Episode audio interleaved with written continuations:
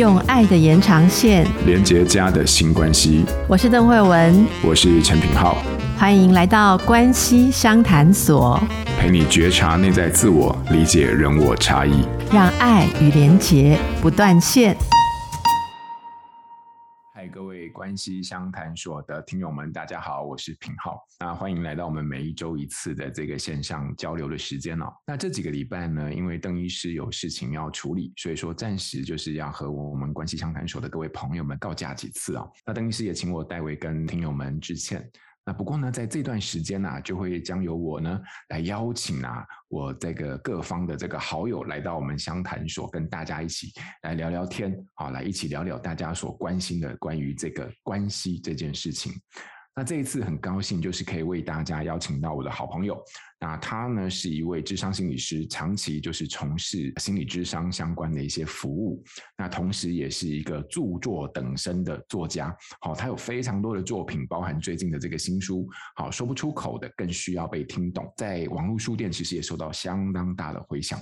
这个来宾就是胡展告心理师，那我们来欢迎展告来到现场。来，展告，请你跟大家问候一下。Hello，各位听友好，还有品浩心理师好。我我在讲品浩心理师的时候，觉得有点。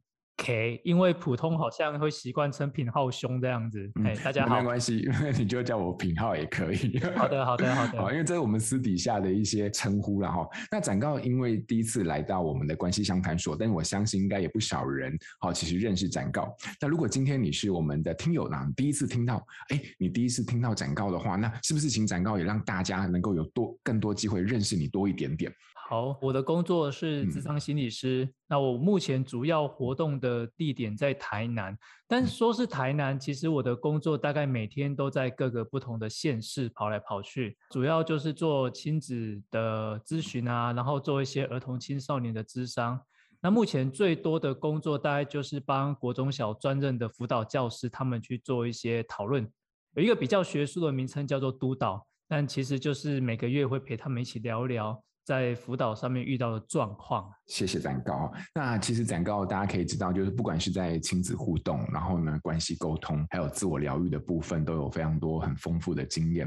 好，那还有很多很细腻的观察。那如果你们有在追踪展高心理师的这个呃粉丝页的话，你会发现他其实很多时候他分享的文章啊都非常细腻，然后你在阅读的过程当中就会很深深的去触痛到我们。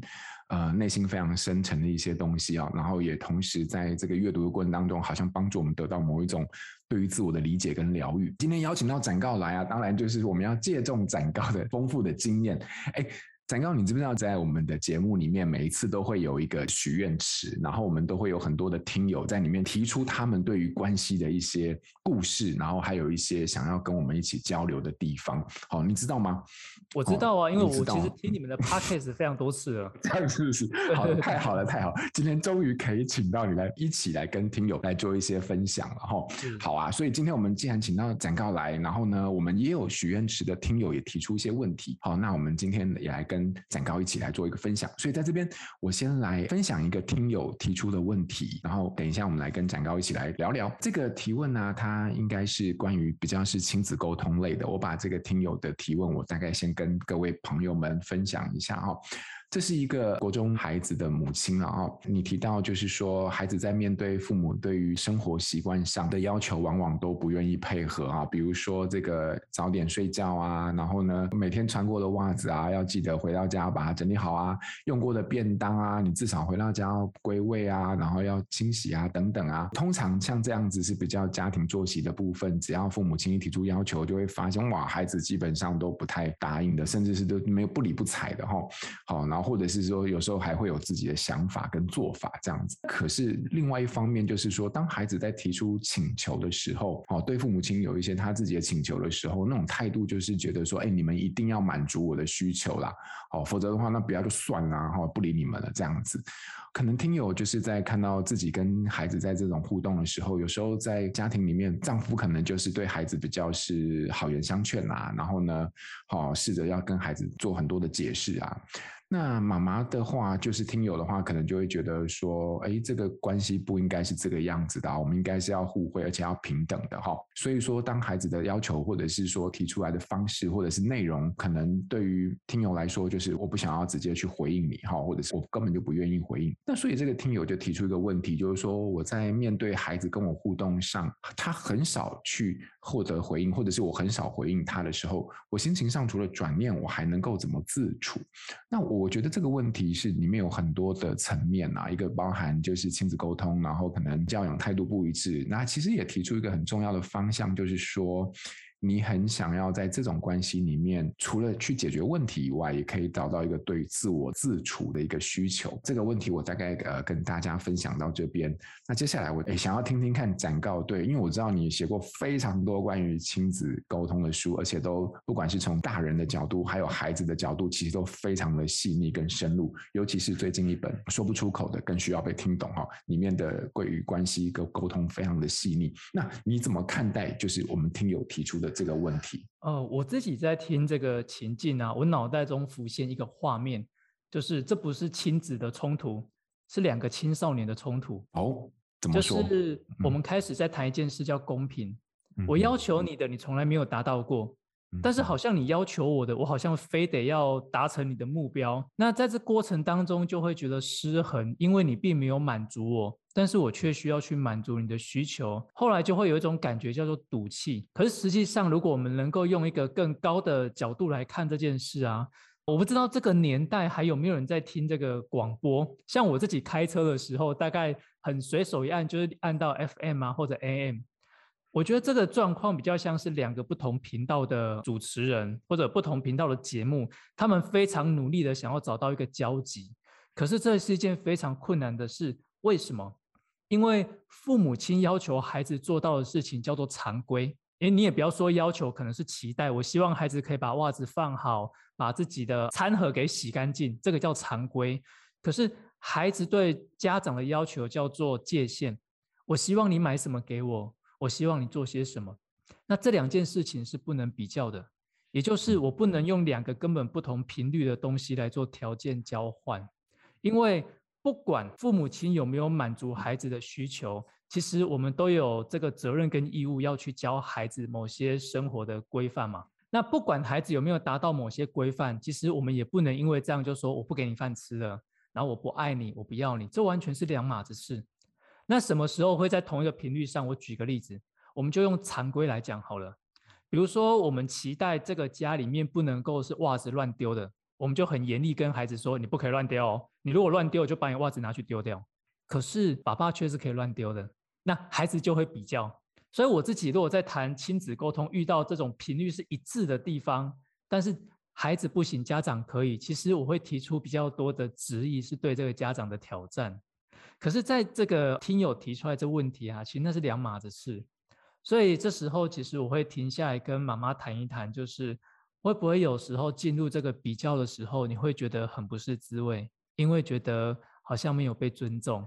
但是或许我们可以跟妈妈谈的，就是我们的重点不在于孩子表达出我们要的样子，我才可以给他什么，因为不管怎么样，我们都有这个权利义务要去教会孩子某些规范。可是，在这个问题里面呢，我看到另外一个比较隐微的东西是，或许他也对他的先生有点心疼，就是孩子可能是比较不礼貌的行为，但是先生又把自己的姿态给放软，去跟这个孩子谈话。那站在旁边看着这一切的他，会不会也觉得替先生觉得很心疼，或者帮先生生气？这就是另外一个可以去谈的议题。可是，或许先生从头到尾没有觉得委屈啊。他蛮喜欢这样跟孩子谈话的，反而是太太在旁边生气的时候，他会觉得有一点点莫名其妙。那我跟孩子互动也不错，你为什么要那么的不开心呢？这是我对品浩刚在分享这个听友的状态的时候，我自己的想法。我听到你说，你觉得就是在这个。关系里面其实基本上常规跟界限是两个不一样的事情。是啊，是啊。然后尤其是我们有时候在面对教养这件事情上的时候，其实父母亲不见得一定会是同一个步调，但是有时候就是在不一致当中，其实会有很多自己情绪的一些投射啦。不，我刚才有点汗颜啦，因为你讲到那个袜子不乱丢这件事情，哎呀，我想要超级打中我的哈，因为我们家就是 哇，小朋友袜子不能乱丢，但是我老是找不到自己的袜子。哎呀，回去要检讨一下，原来这个。常规上面，我们就做到频率没有一致哈。那我其实，在听你的这个过程当中，我觉得里面有延伸出两个部分，一个其实就是说，那我们的确就是在跟家人在沟通上面的时候，我们发现就是说。哎，这种是不对等的。好，那这种不对等里面，心里面就会有很多的委屈。可是我可能暂时还是对于心里面那个情绪是很难解决。那另外一个就是说，我可能今天想要跟他沟通的时候，可是我又看他这个样子之后，我我又不知道该怎么去跟他沟通。好，那这个东西。有时候就会两个就混合在一起，其实让自己心里不是很好受。那我如果说我今天从一个呃好，我想要了解孩子这个角度好了，好，那你看他为什么就是可以这种态度，然后对我哈，然后呢，为什么他对我就可以予取予求，但是我说了他都不听？那我知道你好像在书里面其实有提到一个，就是所谓 ATM 模式，用来理解好呃跳脱自己的框架，然后去看到别人的一个立场。好，那这个部分的话，你要不要呃多说一点？就是说我们家长其实有时候在看孩子的时候，就是很。难跳脱自己的框架，那你在书中里面，或者是你提出的这个所谓的 ATM 的模式，是如何可以帮助我们去看到，或者是跳脱自己的框架？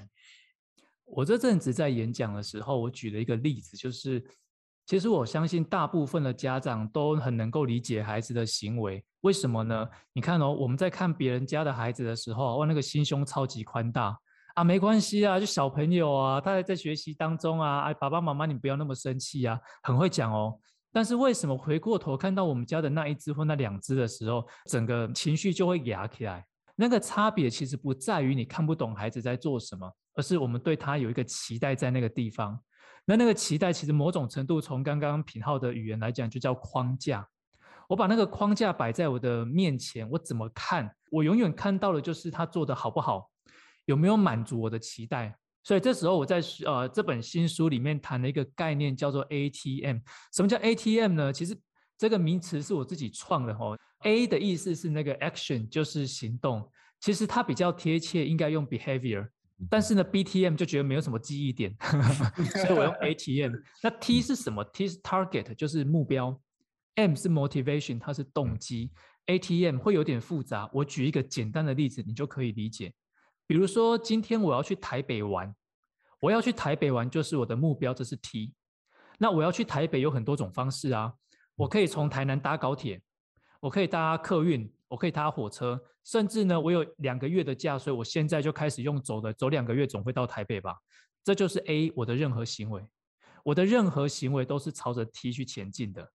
所以当我能够看懂 T 的时候，我就不难理解为什么孩子会有这些行为。那重点来了，有人就会问说：“你干嘛去台北玩？台南有好多好吃的东西啊，你为什么要来台北？”那我的动机是什么？我觉得台北很多美食，很多其他国家的东西都会集中在台北这个都市。我用更便宜的价钱可以玩到很多我觉得很多元的东西，这就是我的动机。动机越强烈，他的目标就越难撼动。所以，我们回过头来看这个听友的例子哦。我们从孩子表面行为这个 A 来看，就是呃，举一个我我刚讲的就是袜子乱丢，哦，或者是用过的便当盒不洗，这个叫做 A。可是我们经常在这里就卡住了，我们就开始生气。可是从这个 A 再往底下看，那个 T 是什么？我现在不想动啊，我不想做这些事情，我要让自己轻松一点，这就是我的目标。那通常这都是比较浅层的。但是我们放在更深层那个动机，为什么我不要听你的话？有没有可能第一个，当你用这种方式命令我去做某些事的时候，我觉得很没有面子，我觉得很没有价值感。好，这就回到我这本书的后半段谈，其实人有很多内在的需求。第一个叫价值感。如果你这样子叫我去做，我就去做，那我算什么？这就是很典型青少年会有的语言。第二个，其实我跟你的真正重点不在于。常规这件事，而是我跟你长期的关系就处在紧张跟疏离的状态。如果我跟你关系都不好，那我干嘛要听你的话？这在谈的就不是我好不好，而是我们两个关系不好。这是归属感的部分。第三个，我觉得是孩子在家里面最常有，包括念书这件事情也是。我不知道做这件事情要干嘛。我袜子没有穿，明天翻边翻另外一面，我还是可以去上学啊。我只要不要影响到别人怎么看我就好了。就像我认识一个孩子，他从来不带便当盒的，他不洗，他也不带，家长就很生气。我就问他说：“你的孩子有饿过肚子吗？”他说：“从来没有。”那怎么办到的？因为他孩子其实人缘很好，每天到了营养午餐时间呢，就会有人主动把那个碗盖借一个给他，小碗借一个给他，然后多一副筷子给他，多好。那我就问说，为什么你朋友都愿意借给你？他说我吃完都会帮他们洗干净。那你看，这是一个很好的人际互动啊。我不知道我自己带这个东西的意义是什么，所以就会牵扯到我书里面谈的最后一个叫希望感。我不知道听你的话去做这些琐事对我到底有什么帮助。所以你看，这个其实才是孩子行为背后我们可能真正要去揣测，然后要去理解的部分。嗯嗯嗯，好，非常清楚。因为你刚才在提到这三个层次的时候，我觉得，哎，好像我们在看待孩子有一个提点啊，就是说，我们其实常常自己的情绪的来源，是因为我我我觉得我们自己的某些期待，其实在这个关系里面。落空了，然后有那种失落，然后有一种被违逆的感觉，尤其是在亲子关系里面，这种情绪常常出现啊。可是，在那个情绪的背后，其实很多时候是我们有一些没有啊，或许在自己的框架里面没有看到的部分。好，那如果透过这样的一个层次或层面，就展誥刚刚分享的这些理解，或许我们对于呃孩子或者是对于自己，可以有多一些些的认识。我再延伸一个问题啊，就是说我在听听友的提问的时候，我发现他其实还有另外一个。面向就是说，这个我不知道是不是一个很核心的一个需求啊，但是我觉得普遍来说，对我们家长来说可能都有，那就是对于自己的关照。好，也就是说，我我我觉得我们其实常常在沟通里面或者在关系里面，很容易遇到一些关卡。这关卡可能就是我的框架，用你的价值观，我们就是会冲突。那有时候我们就除了就是向外去解决我们面临的冲突以外，其实我们也有一个隐约的需求，就是说我们希望可以向内去照顾自己，或者是关照自己。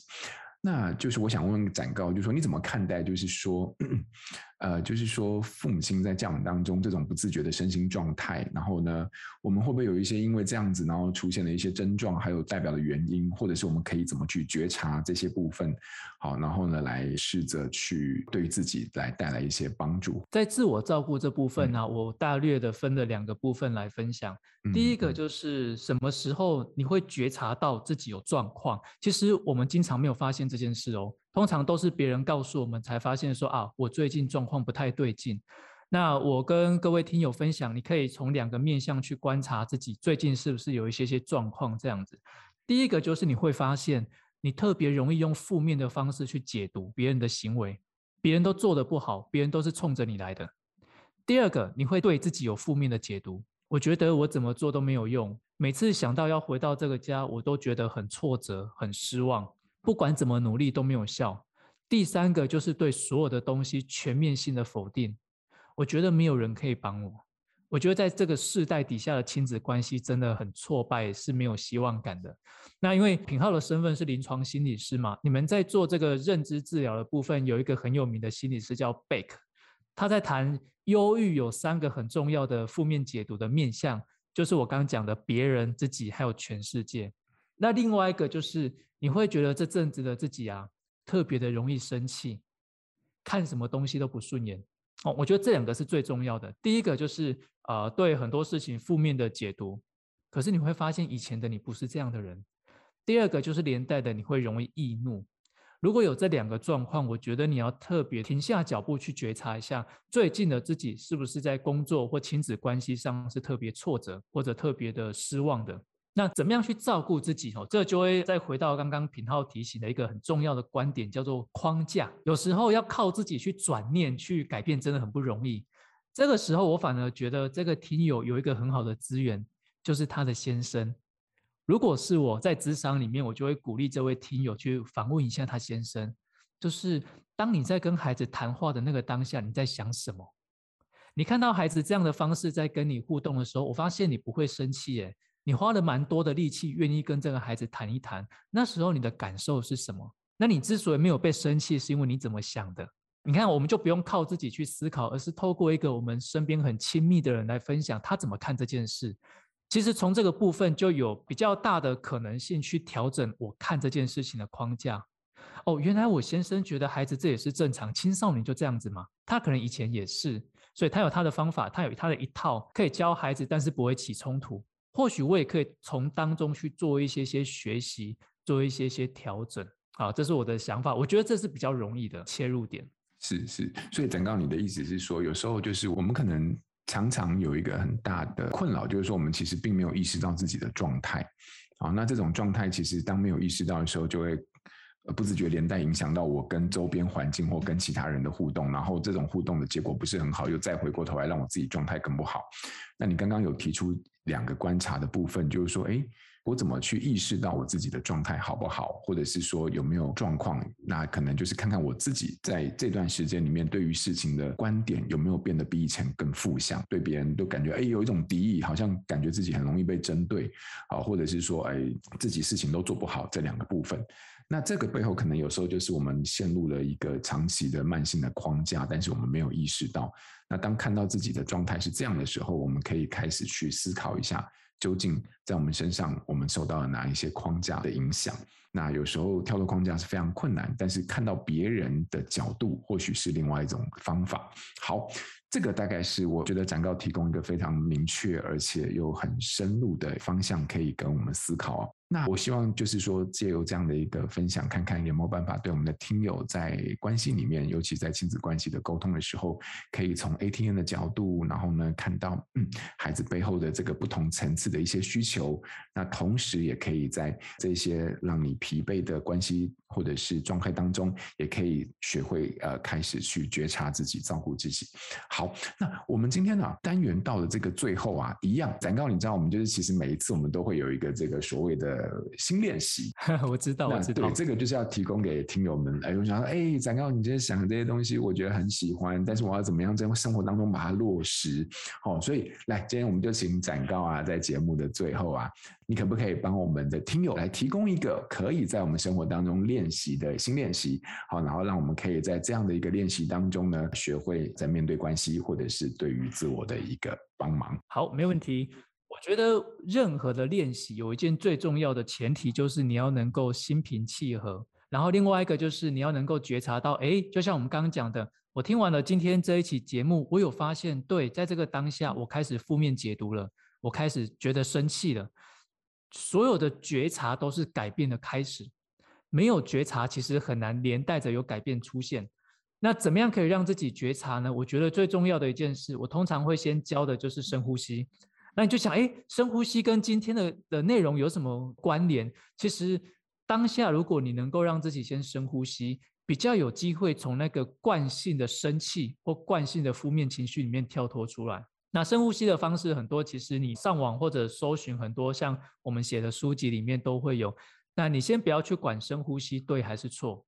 从现在开始，你只要提醒自己，今天也好，下午也好，晚上也好，明天也好，如果你发现自己在思考有一些负面的解读，或者开始生气的时候，就提醒自己深呼吸，三次也可以，一分钟也可以。然后呢，等到这个深呼吸结束之后，你再去做你原本的回应。或许有机会，你会观察到自己这个说话的强度、说话的语言，会跟过去惯性使用的其实不太一样。那你说问题解决吗？问题没有解决，它还是摆在那里。但是你因应问题的态度跟方式会变得不太一样。所以如果说我们的新练习的话，其实我有一个提议，就是各位可以在生活当中刻意的去练习。当你发现自己在想法上开始有敌意，开始有负面的解读。觉得生气的时候，提醒自己停下脚步，然后深呼吸。非常感谢展誥。我刚才听到展誥，其实在这个新练习里面有一个地方，他没有特别强调，但我觉得这个非常有趣，就是刻意。所谓的刻意，就是说，当你意识到你自己有一个这样的状态的时候，其实你可以透过你自己刻意的一个介入，然后让自己先转换一种形式。那这个形式呢，或许不会解决问题，但是它可以帮助你在那个状态底下先得到某一种缓解或者是舒缓。那展告提供给我们的这种刻意的练习叫做深呼吸。好，深呼吸虽然我们大家都很熟悉，但是呢，当你在专注的做这件事情的时候，你会发现其实并没有那么简单。但是当你能够试着专注做完这个深呼吸的时候，或许我们就可以看到有一些不一样的改变。好，不知道，但是这个东西。跟作业呢，就留给大家透过觉察，然后做一个刻意的练习。我们来看看，在这个礼拜的时间当中呢，当你做过这样的一个练习的时候，对你的生活或者是对你眼前的状态可以带来什么样子的一个不一样的观察。好，那今天非常感谢展告啊，就是说在节目当中跟我们分享非常多关于听友的提问，也带出了一些很不一样的角度，让我们重新可以再去看待在关系里面的一些现象。那最后提出的这个新练习，那也希望可以对大家有所帮助。好，非常感谢各位听友，也非常感谢展告，我们就下一次见喽，谢谢大家，拜拜。嗯，拜拜。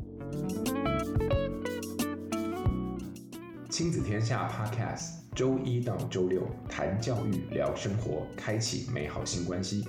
欢迎订阅收听 Apple Podcast 和 Spotify，给我们五星赞一下。